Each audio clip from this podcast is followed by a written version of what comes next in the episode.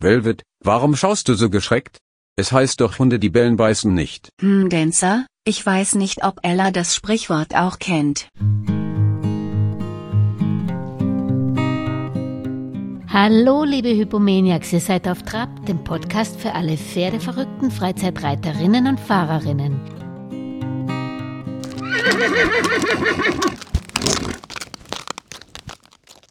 Ja, grüß Gott, Kistner vom Podcast auf Trab. Hallo, Dina Zimmer-Falke. Ich möchte erstmal mich ganz bedanken, dass Sie sich Zeit genommen haben für Auf Draht und uns eben jetzt mit Rat und Tat äh, zur Verfügung stehen, wie man Hund aus Hund und Pferden ein gutes Gespann macht und mitten dabei ist. Ja, ich hoffe, ich kann unterstützen. Bestimmt.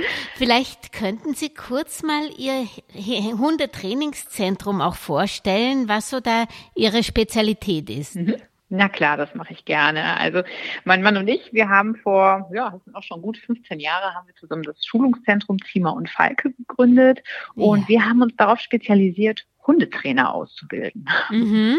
Das heißt, das ist so unser Steckenpferd und diese Ausbildung dauert ein gutes Jahr mindestens mhm. in Theorie und Praxis und wir begleiten unsere Teilnehmer dabei, dass sie sich ihren Herzenswunsch erfüllen, um Hundetrainer zu werden, dann auch natürlich die Erlaubnis durch das Veterinäramt bekommen. Das heißt, auch im Bereich der Prüfung unterstützen wir und dann können die Teilnehmer ihre Prüfung absolvieren, hoffentlich auch bestehen und dann können sie ihre eigene Hundeschule aufbauen. Und ja, diesen Weg, das ist so in Kurzfassung erklärt, den begleiten wir mit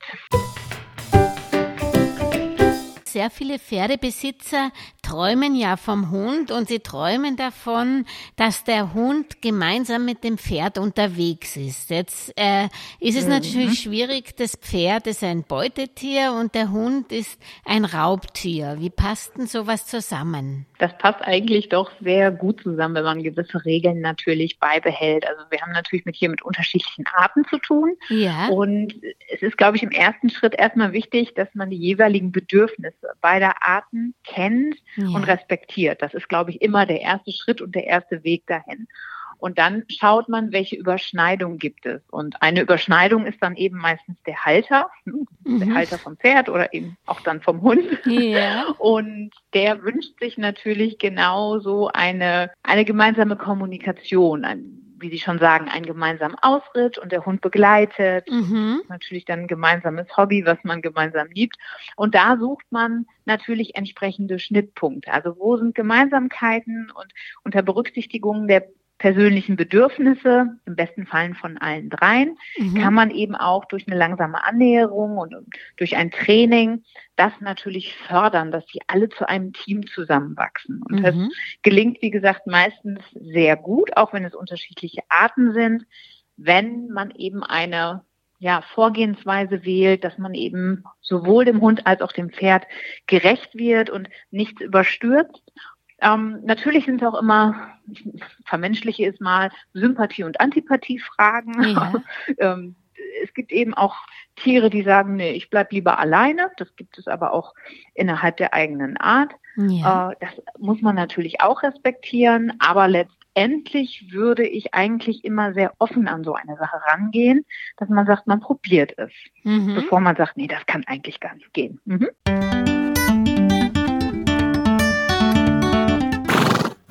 Und fäng, wie fängt man da eigentlich an? Sollte man schon sich eine bestimmte Rasse aussuchen oder äh, geht es eigentlich mit allen Hunderassen, sie an Pferde zu gewöhnen? Äh, ich glaube, es ist gar nicht so sehr von der Rasse abhängig. Ja. Ähm, also die Rasse spielt natürlich eine große Auswahl, wenn ich mir als Hundehalter einen Hund aussuche. Dass ja. man eben sagt, okay, was bin ich denn für ein Typ?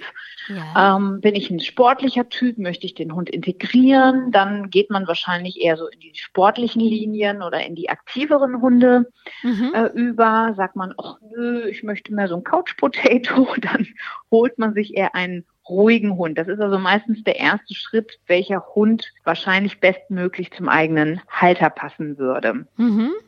So, und dann der Schritt zum Pferd, das integriert sich wahrscheinlich auch ganz schön, aber es ist nicht von einer Rasse abhängig, ob es funktionieren kann, ja. sondern eher von der Persönlichkeit, die hinter dem Hund und, und diesem gesamten Gespann also steckt. Also ähm, wie gesagt, auch die Persönlichkeit des Halters, die Persönlichkeit des Pferdes, alles das sind eigentlich individuelle Zusammenfassung. Man kann also auch als Trainer gar nicht so in eine Zauberkugel gucken und sagen, ach, ne, mit der Rasse gelingt das auf jeden Fall, ja. sondern da gibt es eben auch starke Charakterköpfe und Persönlichkeiten, die ja vielleicht auch Themen mitbringen, die man vorher einfach nicht einkalkuliert hat.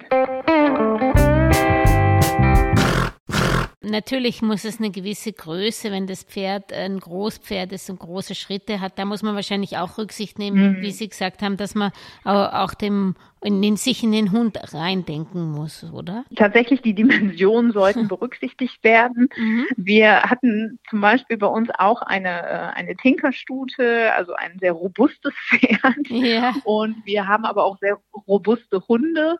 Und äh, die sind immer sehr gut mitgekommen und, und konnten sie, hatten aber auch so einen Abstand, den sie sich so gegenseitig beigebracht haben, den man eben einhält. Ne? Ja. Wussten auch, dass sie einfach nicht hinterm Pferd herlaufen sollten. Aber wenn wir beispielsweise Besuch hatten mit, von anderen mit Hunden und da waren irgendwie kleine Flitzpiepen dabei, also kleine schnelle Hunde, ja. da merkte man schon, dass das Pferd sich auch nochmal ja, anders umgedreht hat und geguckt hat. Also man versucht natürlich eine gewisse Rücksicht zu nehmen, sowohl Pferd als auch Hund. Ja. Aber das ist etwas, was langsam antrainiert werden muss. Und wenn Sie jetzt gerade an sich denken, wie trainiert man denn sowas? Also normalerweise geht man ja mit dem Hund in die Hundeschule, ähm, übt man dann zum ja. Beispiel, gerade der Abstand ist ja beim äh, Ritt zu Dritt sehr wichtig, ähm, übt man das dann mhm. praktisch mit dem anderen Hund oder mit einem anderen Menschen oder wie gehe ich da systematisch vor beim Training? Ja, es ist natürlich schon sinnvoll, dass man dem Hund eine Hilfestellung gibt. Also wenn man beispielsweise beibringen möchte, eben am Pferd mit zu laufen, kann man sich vorher als Halter natürlich Gedanken machen, wo soll der Hund denn laufen? Mhm. Und es gibt ja, wenn ich jetzt auf dem Pferd sitze, vier Bereiche, vorne, hinten, links und rechts. Ja. Und da kann ich mir natürlich aussuchen, was Sinn macht. Das ist schon mal gut, wenn ich es mir wirklich im Vorfeld visualisiere. Mhm dass ich weiß, wo stelle ich mir das vor und das kann ich dann natürlich mit dem Hund üben äh, dass ich ihn auch eben mit auf den, auf den Reiterhof oder je nachdem, wo man sein Pferd stehen hat, äh, mhm. dass man das dann, wie gesagt, vor Ort übt. Denn natürlich ist ein Mensch kein Hundeersatz. Das heißt, ja. hier wäre so ein äh, Training nicht unbedingt sinnvoll. Also der Hund generalisiert es nicht, weil so ein Pferd natürlich auch sehr attraktiv riecht. Und wenn wir uns jetzt vorstellen, der ist die ersten Male beim Pferd, dann mhm. ist das alles natürlich sehr aufregend. Und man kann aber den Fokus darauf legen, dass man sagt, ich achte darauf, dass der Hund zum Beispiel nur, weiß ich nicht, auf der linken Seite des Pferdes sich aufhält. Und das ja. ist der Bereich, der dann besonders verstärkt wird, dass ich dem Hund zum Beispiel über eine Klicker- oder eine Markermethode mitteile. Du guck mal, wenn du dich hier in diesem Bereich links aufhältst, ja. dann wirst du verstärkt. Dann kriegst du Leckerchen oder ein Lob. Mhm. Und dass der Hund dann umgekehrt aber auch eben aufgehalten wird, wenn er beispielsweise unterm Pferd durchlaufen möchte oder hinterm Pferd herlaufen möchte. Ja. Je nach Pferd. Ähm, ist das ja sinnvoll, sich da im Vorfeld Gedanken zuzumachen, dass man eben das Pferd nicht erschreckt und den Hund natürlich auch nicht. Aber das ist zum Beispiel für mich schon, ein, ich habe auch Hund und Pferd, ich lasse den einmal links, einmal rechts laufen, aber sinnvoll wäre es praktisch, mhm. ihm einen Platz zu, zuzuweisen oder zu schauen, wo es am besten geht und, und nicht einmal rechts, einmal links, einmal vorne oder einmal hinten laufen zu lassen, oder? Ich denke, es hat damit zu tun, wie gut die Hunde lenkbar sind. Vom ja. Pferd aus ähm, gesteuert oder eben auch vom Boden aus. Es wird ja, ja erst einmal auf dem Boden trainiert, anschließend geht es erst oben drauf. Ja. Und da hat es schon auch damit zu tun, was wünsche ich mir. Es gibt also zum Beispiel auch Kunden, die sagen, Mensch, ich möchte, dass der Hund links oder rechts mitläuft, also ja. beide Seiten. Man kann auch den Abstand genau definieren. Das hat so ein bisschen mit der individuellen zu, ähm, Zielsetzung zu tun. Es ist also weder falsch noch richtig. Da gibt es gar keine Norm, sondern die Frage ist einfach, was brauchen diese drei? Was ist sinnvoll? Ja. ja. Und wenn man zum Beispiel auch ein, ja? Hm. Na, es war ganz äh, spannend, was Sie gesagt haben, Abstand. Ähm, wie trainieren Sie zum Beispiel, wenn mhm. Sie sagen, der soll genau, ähm, also ich kenne meine Straßenverhältnisse und der soll nicht zu weit, nicht zu, zu mhm. nah sein. Ähm, wie wie mhm. tun Sie einen genauen Abstand trainieren? Das ist sicherlich für andere Dinge auch mhm. ganz wichtig, ja. Genau. Da versuchen wir immer über eine gedachte Linie zu gehen. Also wenn wir diesen diesen Moment schon haben und der Hund weiß, dass er irgendwie nur auf bestimmten Seiten laufen soll, ja. dann können wir diesen Radius verkleinern oder vergrößern, je nachdem, wenn er also zu dicht am Pferd läuft, dann mhm. wird er natürlich ein bisschen nach draußen gehen. Und auch hier eignet es sich, mit einem Marker zu arbeiten oder auch mit einem Target. Das mhm. wäre auch eine Option. Das ist wie so ein Zeigestock. Ja. Und der Hund lernt beispielsweise mit seiner Nase diesen Zeigestock zu berühren. Ah, und damit okay. kann ich ihn vom Pferd aus natürlich positionieren und könnte das markern und klickern. Ja. Um ihm die Information zu geben, hey, das ist die richtige Position, mhm. erst im Stehen. Mhm. Aber auch hier hast du wieder Erfolg auf eine Verstärkung. Mhm. Das heißt, dass ich könnte praktisch mit so einer Art langen Loschpeitsch oder mit einer längeren Gerte äh, dem Hund zeigen, mhm. wo er mit der, äh, wo er hingehen oder wo er seine Nase haben sollte. Habe ich das so richtig verstanden? Genau, das kann man so machen. Wichtig ist nur, dass der Hund das im Vorfeld natürlich kennengelernt hat, dass ja. es sich lohnt, vorne mit der Nase an die Gerte zu gehen. Und dann ah. gibt es eben einen Klick dafür. Mhm, okay. genau. Was, was ist Marker? Marker ist genau? eigentlich ähm, äh, ein Markertraining. Das ist wie ein Klicker. Ja. Und Sie benutzen aber nicht den Klicker. Sie haben also kein zusätzliches Gerät in der Hand. Ja. Sondern Sie benutzen alternativ ein Wort. Das ah. könnte Tock sein oder Tick. Ganz okay. egal. Mhm. Es wird aber genauso antrainiert wie ein Klicker, hat aber für den Reiter in dem Fall natürlich den großen Vorteil, er hat die Hände frei. Er hat die Hände frei, okay, dass man ein bestimmtes mhm. Codewort sozusagen nimmt, okay. Genau, richtig. Mhm. Und der Hund weiß, wenn dieses Codewort kommt, mhm. dann gibt es wieder was Tolles. Dann gibt es wieder ein Leckerchen und dann habe ich jetzt gerade was richtig gemacht. Und das ist ein Markertraining, finde ich persönlich schöner, als mit dem Klicker zu arbeiten in dieser Konstellation Pferd und Hund, mhm. weil man ja doch als Reiter in der Verantwortung für alle drei Lebewesen in dem Augenblick ist ja. und sich gut koordinieren muss. Ja. Man kann das mit dem Pferd sogar auch machen. Macht man es zusammen, sollte man allerdings zwei unterschiedliche Markerwörter benutzen. Okay, dass die nicht durcheinander kommen.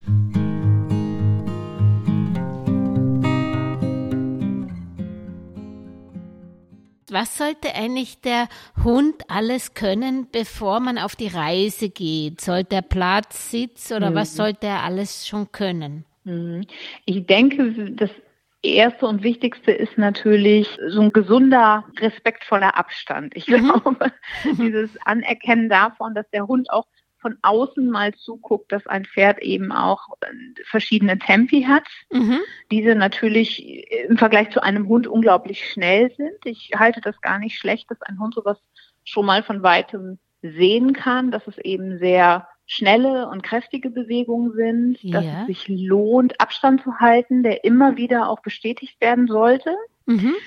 Das, also das wäre so eine, so eine Grundgeschichte. Die andere Sache ist, ich würde mit einem Sitz arbeiten, mhm. dass man den Hund fixieren kann. Mhm. Also auch wenn irgendwas zwischendurch los ist, dass man sagen kann, so Sitz ist gut. Das kennt er. Platz muss gar nicht unbedingt sein. Es gibt viele Hunde, die legen sich nicht gerne hin. Mhm. Äh, und wenn sie das dann noch neben einem großen Pferd tun, ja. fühlen sie sich manchmal nicht so wohl.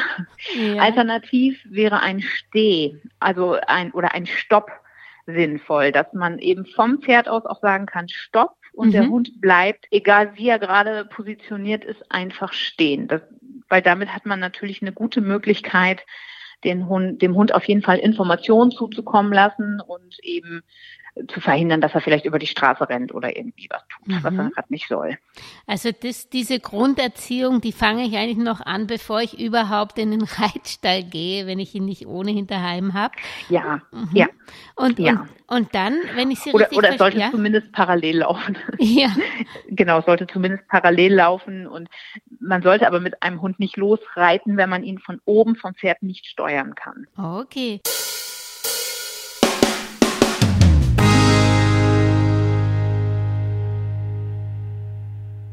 Und ähm, wenn man jetzt den, den Hund also zum Stall bringt, dann habe ich das auch richtig verstanden, sollte man wahrscheinlich auch nicht gleich zu dritt äh, losgehen, sondern wie Sie gesagt haben, vielleicht wenn man noch jemanden dabei hat, der den Hund an der Leine hat und einfach mal das alles anschaut, die Bewegungen der Pferde genau. äh, und die Reaktionen genau. der Pferde und praktisch paar Mal in den Stall geht, dass man nur mal auch den Geruch wahrscheinlich und alles Mögliche ein bisschen Richtig. erfasst. Ja? Richtig, genau. Das sind wirklich tatsächlich sehr kleine Schritte, aber es hat damit zu tun, dass ein Hund die Logik dahinter ja erstmal gar nicht so versteht. Für uns mhm. ist das ja völlig klar, wenn wir in einen Stall gehen, was wir machen wollen und warum wir dieses Pferd haben. Mhm. Und für den Hund ist es einfach ein neuer Besuch mit einer fremden Art. Und das ist einfach auch sehr anstrengend für den Hund und da ist es schön, wenn man ihm Zeit gibt und alles natürlich ohne Druck abläuft. Mhm. Äh, Gibt es eigentlich auch sowas wie Eifersucht zwischen Hund und Pferde, wo man aufpassen muss, wenn man die Bezugsperson für beide mhm. ist? Also innerhalb der Art, also unter Hunden hat man Eifersucht nachgewiesen. Ja. Das ist äh, aber trotzdem nicht so wie bei uns Menschen. Also wenn wir jetzt einen anderen Hund streicheln, da kommt ein zwei, unser eigener dazwischen und sagt, hallo, ich bin auch noch da, gibt mir auch mal ein bisschen äh, Aufmerksamkeit. Yeah. Und das wird auch oder das kann auch bestimmt im Umgang mit Pferden, Katzen und anderen Tieren genauso sein, dass der Hund sagt, ich würde gerne ein bisschen mitreden hier und okay. hol mir auch die Aufmerksamkeit. Ähm, es ist allerdings nicht so integrant, wie es bei manchen Menschen sein kann, dass man mhm. sich richtig reinsteigert und die Hunde dahingehend nachtragend oder ähnliches wären. Mhm. Das ist eigentlich jetzt eher nicht so der Fall, sondern sie nehmen das eher situativ auf. Und wenn man dann feststellt, der Hund kommt immer dazwischen, wenn man mit dem Pferd gerade kuschelt, dann kann man sich eben überlegen, wie integriert man das. Und dann hm. ist das auch meistens gut. Ja.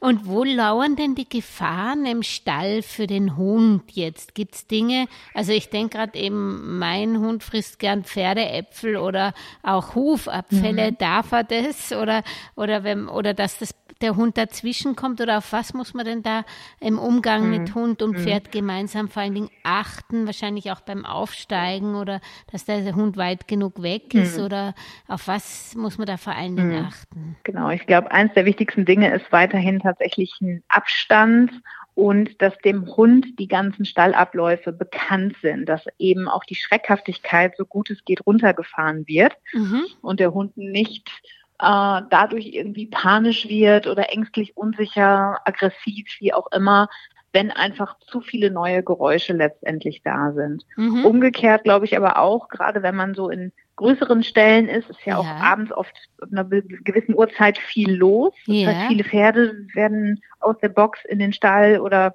auf die Weide gebracht.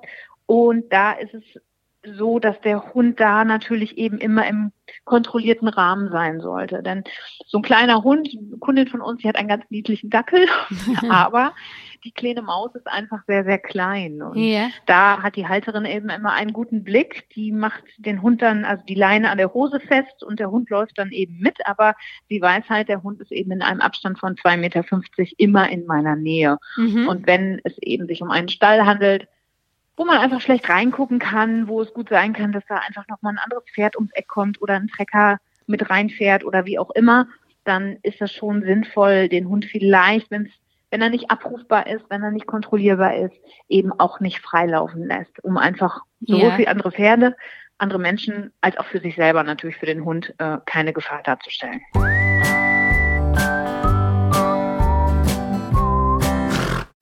Da wären wir auch schon bei der Ausrüstung. Sollte man Hund äh, mhm. an die Leine nehmen beim Ausreiten oder was empfehlen Sie dort? Manchmal darf man ja auch nur angeleint ins Gelände. Mhm, genau. Also ich würde hier empfehlen, dass der Hund, wenn es möglich ist, wenn ich also einen Hund habe, der kontrollierbar ist, dass ja. er auf jeden Fall mit und ohne Leine beides kennenlernt. Mhm. Weil dann kann er definitiv beides und weiß, welches Verhalten korrekt ist. Das Ziel, das ist natürlich immer die höhere Messlatte, aber die sinnvollere ist natürlich immer schön wäre es, wenn er es ohne Leine kann, weil dann ja. habe ich natürlich als Reiter auch viel mehr Freiheiten ja. Äh, und die Verlässlichkeit, dass egal, ob ich jetzt mit dem Pferd oder mit dem Hund kommuniziere, ich kriege beide gelenkt. Das, ja. das ist immer so das, die Königsdisziplin. Das ist das, was wir uns wünschen. Nichtsdestotrotz sollte der Hund es auch gewöhnt sein, an einer längeren Leine ruhig vom Pferd aus geführt zu werden. Mhm. Diese kann auch immer einen unterschiedlichen Radius haben. Das ist auch nicht schlecht. Das trainiert auch immer wieder, dass der Hund sich nicht an so ein Schema F gewöhnt, sondern aktiv auch mitarbeitet. Ja. Aber eben auch so, das muss ja auch, das ist ja auch eine Handlingsgeschichte, das muss natürlich geübt werden. Ja. Aber das ist, ist sinnvoll, dass er das er da am Geschirr auch mal mitläuft und dann vielleicht eine Schleppleine dran hat. Ja, mhm. das wollte ich Sie gerade fragen. Wahrscheinlich die beste Ausrüstung diesbezüglich ist ein Geschirr, kein Halsband und eine Schleppleine, damit nichts genau. passiert. Dass man genau. notfalls die noch weg, genau. also notfalls loslassen ja. kann, aber seinen Hund wieder bekommt, äh, gegebenenfalls. Genau, richtig. Zum Tempo noch, ähm, sollte man ähm, Schritt, Trab, Galopp, das hängt wahrscheinlich auch von der Kondition des Hundes an oder übernehmen mhm. sich da Hunde sehr schnell? Das habe ich bei meiner so das Gefühl. Mhm. ja, da sprechen Sie was Wichtiges an. Also es gibt Hunde, die sehen keinen Stopp. Mhm. Das ist so wie manche Kinder, das, da müssen die Eltern auch zwischendurch mal sagen, so nach ein paar Stunden ist jetzt einfach Schluss, sonst ist der Punkt einfach drüber. Ja. Die können das dann nicht regulieren, weil es einfach so wahnsinnig viel Spaß macht. Und die Gefahr besteht auch, weil wir einfach auch eine zu große Dopaminausschüttung dann einfach haben, als dass es dann irgendwo gestoppt wird. Und da müssen wir äh, als Halter natürlich aufpassen, mhm. ähm, was da das richtige Tempo ist. Und ich glaube, dass so ein Schritttempo erstmal eine ganz geniale Sache ist. Mhm. Sowieso in der ersten Zeit. Und zwischendurch kann bestimmt auch mal getrabt werden. Das ist dann natürlich auch erstmal aufregend und mhm. äh, Trainingsprozess. Galopp sollte es möglichst kurz geben. Also das wäre mal zum Spaß, ne, ja. irgendwie zwischendurch, aber das muss langsam trainiert werden und da glaube ich fallen auch viele Hunde raus, eben auch einfach aus gesundheitlichen Gründen, Gründen ja. dass man da eben sehr sehr vorsichtig mit ist, weil da hat so ein Pferd natürlich, also wenn sich so ein Pferd im Galoppsprung einfach streckt, mhm. das ist ja sind ja schon ein paar Meter die, da, und die muss der Hund eben erstmal aufholen können und das wird dann auch könnte auch kippen, da muss ja. man so ein bisschen aufpassen, dass das nicht zum Stress für den Hund wird. Dann eine Frage auch, also ich habe zum Beispiel zwei Pferde zur Verfügung. Das eine geht der Hund gern mit, beim anderen merkt man zum Beispiel, mhm. dass es da eher den Schwanz einzieht und ein bisschen mhm. nervös ist. Macht es da Sinn, dann zu dritt unterwegs zu sein oder gibt es da wirklich Paare, die nicht zusammenpassen und wo, wo, wo man dem Hund auch keinen Gefallen tut, wenn man mitnimmt? Genau, also äh, gibt es tatsächlich wichtig, das, ähm, das ist schön, Sie merken ja schon, Mensch, irgendwie zeigt der Hund bei Pferd A ein anderes Verhalten als bei Pferd B. Und da ist vielleicht irgendwas im Argen, wo der Hund sagt, irgendwie gruselt es mich vor mhm. diesem anderen Pferd. Da muss gar, da muss gar nichts vorgefallen sein. Das ja. können einfach auch Persönlichkeitsthemen sein, dass man sagt so, oh Mensch, irgendwie fühlt sich das komisch an. Wir Menschen haben das ja auch. Also, ja. dass wir ja sehr schnell merken, funktioniert das? Ist das sympathisch mit der anderen Person oder nicht? Ja. Und das ist bei anderen Lebewesen eben entsprechend. Und ich denke, dass Ihr Hund da wahrscheinlich gerade irgendwas spürt, dass er sagt, nee, also puh, das ist voll okay, wenn ich nicht mitkomme. Was auch in Ordnung ist, wenn Sie merken, das ist jetzt aber lebensnotwendig oder das will ich aber so, kann man sowas ganz bestimmt auch trainieren. Mhm, mhm, ähm, aber die Frage ist halt eben immer, und das sollte jeder für sich natürlich auch in Ruhe entscheiden, möchte ich das oder ist es eigentlich gar nicht nötig? Und mhm. Mhm. Manchmal ist es einfacher, dass man sagt, ich, ich merke, die Konstellation ist nicht so sinnvoll, dann lasse ich den Hund eben zu Hause. Mhm. Und äh, manchmal ist es aber sinnvoll und auch ein lohnenswerter Weg. Und dann setzt man an der Stelle aber auch ein Training an. Wichtig ist einfach nur, dass wir Hund und Pferd, egal in welchen Konstellationen, immer an dem Punkt abholen, wo sie auch wirklich stehen und dass wir ihr Befinden in dem Moment auch ernst nehmen. Und wahrscheinlich, also wie Sie gesagt haben, das kommt vom Hund, hängt es auch ab. Also zum Beispiel bei meinem ist, das ist so ein Pointer drinnen und der, der hat gern ein schnelleres Tempo, wie man zu Fuß geht. Also wenn man merkt, man hat einen mhm. Hund, der eigentlich schneller geht, wie man selbst oder sehr gern ein schnelleres Tempo geht, also der gern joggen geht oder eben dann mhm. macht es wahrscheinlich auch Sinn, dass man den Hund ruhig mal beim Reiten mitnimmt, weil er da die Möglichkeit hat, schneller zu gehen. Und ein genau. anderer Hund, der vielleicht sich schwer tut beim Gehen und der, da kann es durchaus wahrscheinlich auch zu schnell sein dann für den Hund, oder? Genau, richtig. Und das, das meine ich eben mit dieser individuellen Prüfung, die man halt immer wieder braucht. Ähm, Passt es vom Charakter, passt es vom körperlichen, passt es vom Gesundheitszustand beider Tiere, mhm. ähm, ist das sinnvoll? Und also meinen Hunden auch. Wir haben hier einen, ist ein mhm. Junghund, ist ein Schweizer Sennenhund, aber er ist wirklich ein kompletter Lahmarsch, muss man einfach so sagen.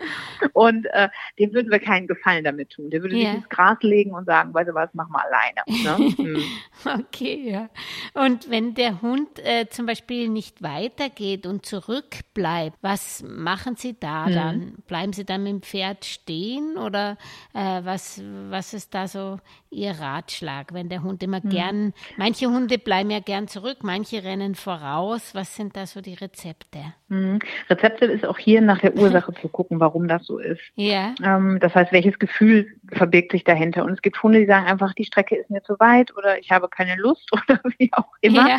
Bei manchen könnte es ein aufmerksamkeitsforderndes Verhalten sein, mhm. äh, um zu gucken, mal gucken, ob ich hier die Strecke manipulieren kann. ähm, machen wir was anderes? Wie viel Aufmerksamkeit bekomme ich, wenn ich nicht weitergehe? Ja. Ähm, beim Frauchen dann nicht mehr gedanklich beim Pferd ist. Und das gilt es herauszufinden. Und danach würde sich dann auch die entsprechende Intervention richten. Also was was und wie trainiert wird. Mhm. Ähm, wie gesagt, generell können wir das natürlich immer machen, dass wir sagen, wir gucken, dass wir eine gute Signalkontrolle hinbekommen und den Hund wieder in eine gewünschte Position abrufen, dass er mitkommt. Mhm. Aber es wie gesagt, es ist im ersten Schritt davon abhängig, mit aus welcher Motivation heraus bleibt der Hund stehen. Das ist meistens interessant. Denn wie gesagt, äh, sie würden anders mit einem Hund umgehen und ihn anders trainieren, wenn er eine Aufmerksamkeit einfordert und sagt, ich versuche mal das Team ein bisschen zu manipulieren, ja. ähm, als wenn er zum Beispiel Angst hat dass, ja. oder dass er, er könnte Schmerzen haben. Auch das ist eine Option. Ja. vielleicht ab einem gewissen Zeitraum, weil er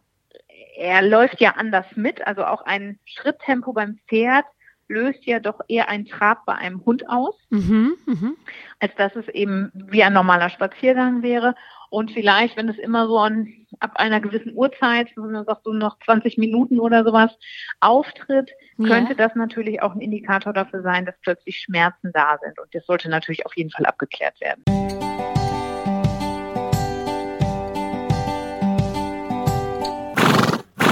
Es gibt ja wahrscheinlich auch Tage, wo es besser und wo es schlechter geht. Notfalls ist wahrscheinlich die Devise absteigen und beide führen, oder? Ja, genau, das geht immer. Also das ist, bevor sich auch Druck aufbaut, das ist mhm. ja auch mhm. eine besondere Konstellation. Also auch als Reiter hat man ja, man hat ja auch gewisse Hoffnung, muss man ja auch sagen. Das ist ja, ja auch ein geniales Ziel, wenn man wirklich, die Reiterei ist ja ein unglaublich zeitintensives Hobby ja. auch, muss man ja auch einfach mal so sagen. Man, ja. ne, das, das ist ein Thema, um was man sich kümmert. Der Hund ähnlich, der hat natürlich noch Glück, der wohnt im Haushalt mit, da kann ja. man auch viel nebenbei machen. Aber diese Konstellation zusammen, das ist, glaube ich, ein ganz großer Wunsch äh, das wirklich zu verbinden. Und da weiß ich auch, da fließen auch schnell mal Tränen, wenn es nicht so klappt. Ja.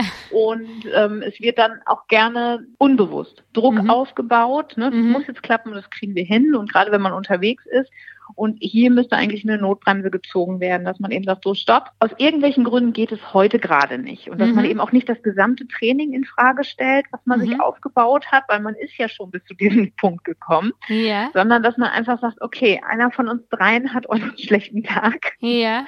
Mhm. Und ich steige ab und um Risiken zu vermeiden, um keinen Druck mehr aufzubauen, kalkuliere ich auch einfach vielleicht bei jedem Spaziergang mit ein oder bei jedem Ausritt mit ein, dass man eben auch absteigen kann und Hund und Pferd nach Hause führt. Genau. Mhm. Mhm. Und ist es eigentlich auch sinnvoll, überhaupt beim Training dann halt wieder einen Schritt zurückzugehen und dann vielleicht in der umzäunten Koppel oder in der Halle, wenn sie frei ist, das Ganze nochmal zu üben? Ja, definitiv. Mhm. Also sobald man merkt, es gibt irgendwie Rückschläge, dann steckt meistens entweder ein zu hoher Druck, wie gesagt, das kann auch ein emotionaler Druck sein, dass man einfach schneller vorankommen möchte, oder eben ein zu schnell gewählter Trainingsweg äh, dahinter.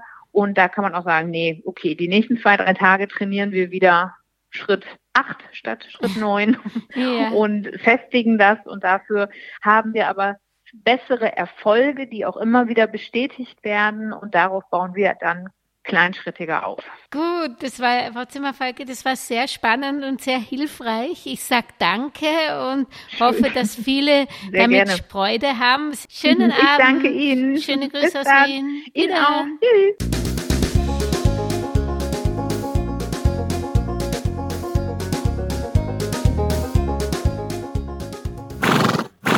Ich muss zum Schluss unbedingt noch ein Geheimnis verraten, Tessa.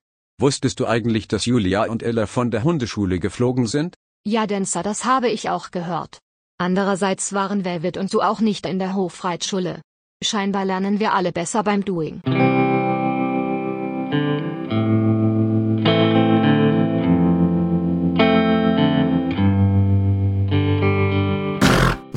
Dann sage ich danke und wenn euch diese Episode gefallen hat, ja dann Daumen hoch für den Auf Trab Podcast auf der Podcast-App eurer Wahl, auf YouTube, Spotify oder auch auf www.auftrab.eu.